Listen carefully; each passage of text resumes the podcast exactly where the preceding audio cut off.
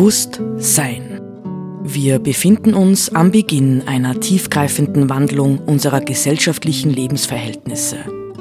Welche Gedanken und Inspirationen können uns dabei helfen, diesen Wandel zu bejahen und zu gestalten?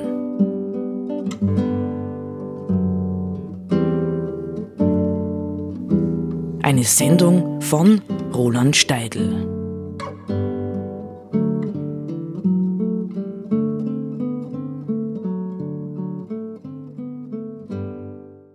In der vergangenen Sendung habe ich versucht, das Buch zu preisen. Nicht im Sinne von Preis, sondern im Sinne von Lob. Das Buch zu loben. Und wenn man äh, selber ein Freund von Büchern hm, ist, dann hat man natürlich auch viele Quellen zur Verfügung, äh, die einem Hinweise darauf geben, ähm, wie Menschen das Wesentliche des Lebens beschrieben und erfasst haben. Für mich eine Quelle ähm, äh, der Inspiration, eine wirkliche Weisheitsquelle, ist mein äh, Lehrer Martin Buber. Ähm, ich habe schon gelegentlich von ihm berichtet. Martin Buber ist 1878 geboren, und 1963 verstorben, nachdem er, das gehört noch zum Thema Buch ja im Prinzip dazu, 1938 als Jude Deutschland verlassen musste. Ähm, damals hat er eine Privatbibliothek, er war Volksbildner, Schriftsteller, Bibelübersetzer von 20.000 Büchern zurücklassen müssen. Ja, von dieser Größe kann man nur träumen, aber dafür braucht man tatsächlich auch den nötigen Platz. Martin Buber hat, und jetzt kommen wir so langsam dem Thema näher, Martin Buber hat sich ähm, mit Philosophie beschäftigt. Er gilt als dialogischer Philosoph. Ähm, er hat sich beschäftigt mit der Übersetzung der Bibel, das habe ich schon angedeutet, und er hat sich beschäftigt mit dem Chassidismus. Was ist der Chassidismus? Man muss das ein bisschen eingrenzen. Nicht, er war eigentlich ein großer Freund. Man könnte fast sagen, äh, derjenige, der den Chassidismus überhaupt äh, salonfähig gemacht hat. Ja, ähm, die chassidische Bewegung ist eine äh, geistlich-spirituelle oder religiöse Bewegung im Ostjudentum, gewesen. Es gibt heute, glaube ich, durchaus noch chassidische Gemeinden, allerdings sind die eher in den USA zu finden, vor allem in New York. Und ähm, man würde den Chassidismus vielleicht am besten mit einem Begriff beschreiben wie dem der Volksmystik. Ja, das heißt, ähm, dem Chassidismus ging es darum, Menschen in ihrer spirituellen Erfahrung äh, zu einem Einheits- Bewusstsein zu führen, zu einem Bewusstsein äh, der Zusammengehörigkeit als Gemeinde, zu einem Bewusstsein aber auch der Zusammengehörigkeit natürlich mit dem Göttlichen, zu einem Bewusstsein, würde man heute auch sagen, sicherlich äh, zur Zusammengehörigkeit mit der Schöpfung, mit der Natur. Und in den chassidischen Erzählungen, ja, die Buber oder den Erzählungen der Chassidim, so heißt es ganz genau, die Buber veröffentlicht hat, äh, gibt es eine Vielzahl von Geschichten. Das sind eigentlich ähm, äh, praktische Geschichten, Erfahrungen von Menschen mit ihren geistlichen Führern zu oft ganz praktischen Problemen der Lebensgestaltung und Lebensbewältigung, aber auch zu hochkarätigen religiösen Fragen. Und in äh, diesem Buch, ja, die Erzählungen der Chassidim, ähm, gibt es eine Stelle, die mich immer wieder anspricht, ähm, und die ich sehr gerne mag. Das heißt, sie heißt das Lied Du. Und ich werde das mal lesen. Ja, äh, es ist kurz und äh, sehr redundant, würde man sagen, aber es gibt eine äh, Haltung zur Wirklichkeit vor oder bringt sie zum Ausdruck, die für uns vielleicht zunächst einmal auf den ersten Blick sehr ungewöhnlich ist. Also, das Lied Du. Wo ich gehe, du. Wo ich stehe, du. Nur du, wieder du, immer du. Du, du, du. Ja, geht's mir gut, du. Wenn's weh mir tut, du. Nur du, wieder du, immer du. Du, du, du. Himmel du, Erde du, oben du, unten du, wohin ich mich wende an jedem Ende, nur du, wieder du, immer du, du, du, du.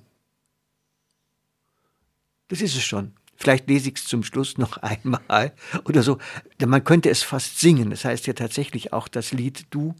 Ähm, ja, man kann es auf verschiedenen Ebenen verstehen, dieses Lied. Ja, die eine Ebene ist sicher die, ähm, ich glaube, das versteht man leicht, dass es um die Begegnung mit Gott geht. Ja, ein Mensch, der sozusagen alle seine gesamte Lebenserfahrung ähm, dorthin bringt, wo er sagt, alles ist mir vom Schöpfer gegeben. Alles. Ja? Wo ich gehe, der Boden, auf dem ich gehe, ähm, ist göttlich. Wo ich stehe, Gott. Wenn es mir gut geht, kommt es von der göttlichen Wirklichkeit her. Wenn es weh mir tut, wenn ich leide, auch das kommt eigentlich aus der göttlichen Wirklichkeit. Übrigens, finde ich, ist es ganz, ganz, ganz ein wichtiger Faktor. Im Alten Testament, nicht, das ja stärker das Judentum repräsentiert als das Neue, ähm, ist das ja ein, ein, ein, ein ganz, ganz wichtiges Element zu sehen.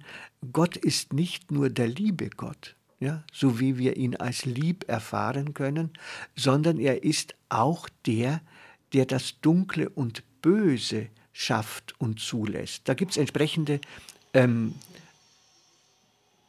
entsprechende Stellen bei den Propheten zum Beispiel. Nicht, das ist ein, man könnte heute fast sagen, ganzheitliches äh, Gottesbild. Äh, Karl Gustav Jung würde es gefallen, nicht? Ich glaube auch, dass es ihm gefällt, weil, weil wir ansonsten zu sehr in der Gefahr stehen, die Wirklichkeit zu spalten. Nicht das Gute gehört zum lieben Gott und das Böse gehört zum Teufel. Und die Welt ist ein Kampfplatz zwischen Gott und Teufel. So hat es ja Luther verstanden. Aber ist das überhaupt richtig? Oder brauchen wir nicht sozusagen eine Einheit im Gottesbild, wo sozusagen auch das Dunkle als Herausforderung für uns oder als Teil von uns selbst angenommen werden muss? Ja?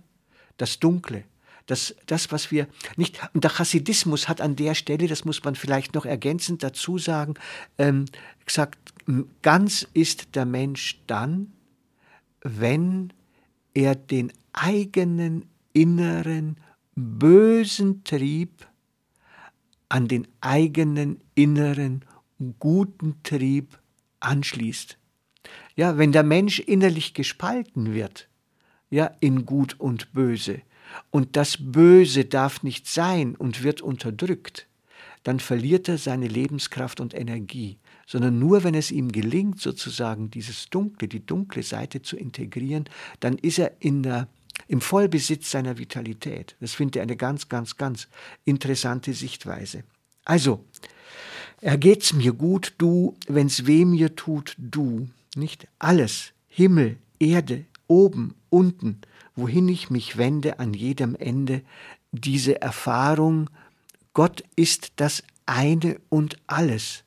Ja, natürlich bedeutet das in letzter Konsequenz auch, ich bin auch Teil dieser göttlichen Welt. Das ist die eine Seite. Die andere Seite ist die, ja, wenn mir das ein, wenn das einem Menschen einmal aufgegangen ist, nicht und davon hat äh, die chassidische Welt gelebt dann verändert das das Verhältnis zur Realität. Nicht, wenn ich sage, alles, was mir im Leben widerfährt, wird mir von Gott geschickt, ja, ist im besten Sinn Schicksal, ja, ähm, dann geht es darum, diese Gabe, dieses Geschenk, diese Herausforderung, diese Provokation anzunehmen und nicht abzuwehren. Ja? Also auch das Dunkle, auch das Böse, auch das Widerständige im anderen Menschen zu akzeptieren und nicht abzuwehren. Das heißt, ähm, auf diesem Wege kann man lernen, die Wirklichkeit so anzunehmen, wie sie ist.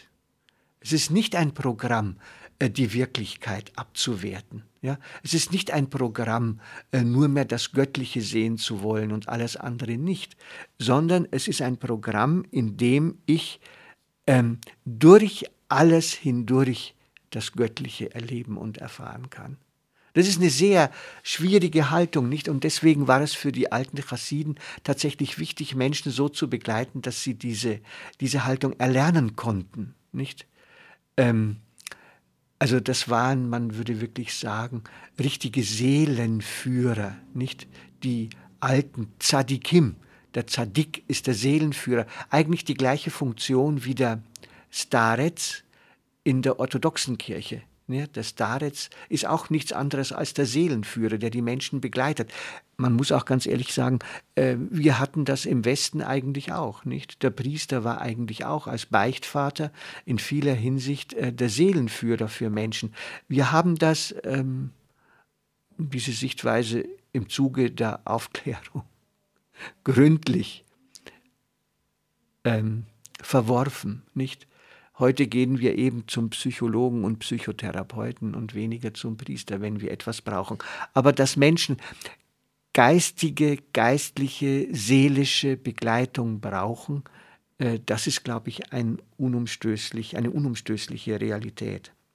Ja, also wie kommen wir, wie kommen wir hinein, nicht? Wie können wir einüben, dieses Bewusstsein, alles, was mir widerfährt, ist Ansprache, so spricht, so formuliert es Buber, Ansprache Gottes an uns. Alles, Anrede, Ansprache, alles. Nicht? Das heißt, wenn wir einem Menschen antworten oder wenn wir ähm, auf ein Tier zugehen, ähm, dann ist das im Grunde genommen ein Gespräch mit der göttlichen Realität, die sich augenblicklich in dieser, in dieser Gestalt uns zeigt. Ja, letztendlich, ja, letztendlich ähm, betreten wir mit dieser Sicht den Raum der Mystik. Ja? Ähm, also, wir betreten den Raum der Mystik, aber nicht nur den Raum äh, dessen, was wir so als kirchliche, äh, sakrosankte Mystik kennen, wobei die Mystiker haben ja immer zu kämpfen gehabt, um akzeptiert zu werden. Wir betreten eigentlich auch den Raum der, mh, hm, der Völker, der indigenen Völker, die ja genau diese Dinge auch erleben und gelebt haben. Nicht, wenn heute noch ein Galsan Chinak in seinen Büchern sagt, wir sind mit allem verbunden. Nicht, wenn ich auf einem Berg sitze, bin ich Berg. Wenn ich im Fluss stehe, bin ich Fluss. Nicht also diese Identität, ja, diese Verbundenheit, diese innere mit allem, die ist uns im Zuge der modernen geistigen Entwicklung abhanden gekommen. Nicht wir haben die Getrenntheit, wir haben die Entfremdung, wir haben den Egoismus, die Ich-AG betont, aber im Grunde genommen sind wir weit weggekommen äh, davon, dass uns aufgegeben ist, in einer tiefen Beziehung zur Welt zu leben, weil sie letztendlich göttliche Welt ist.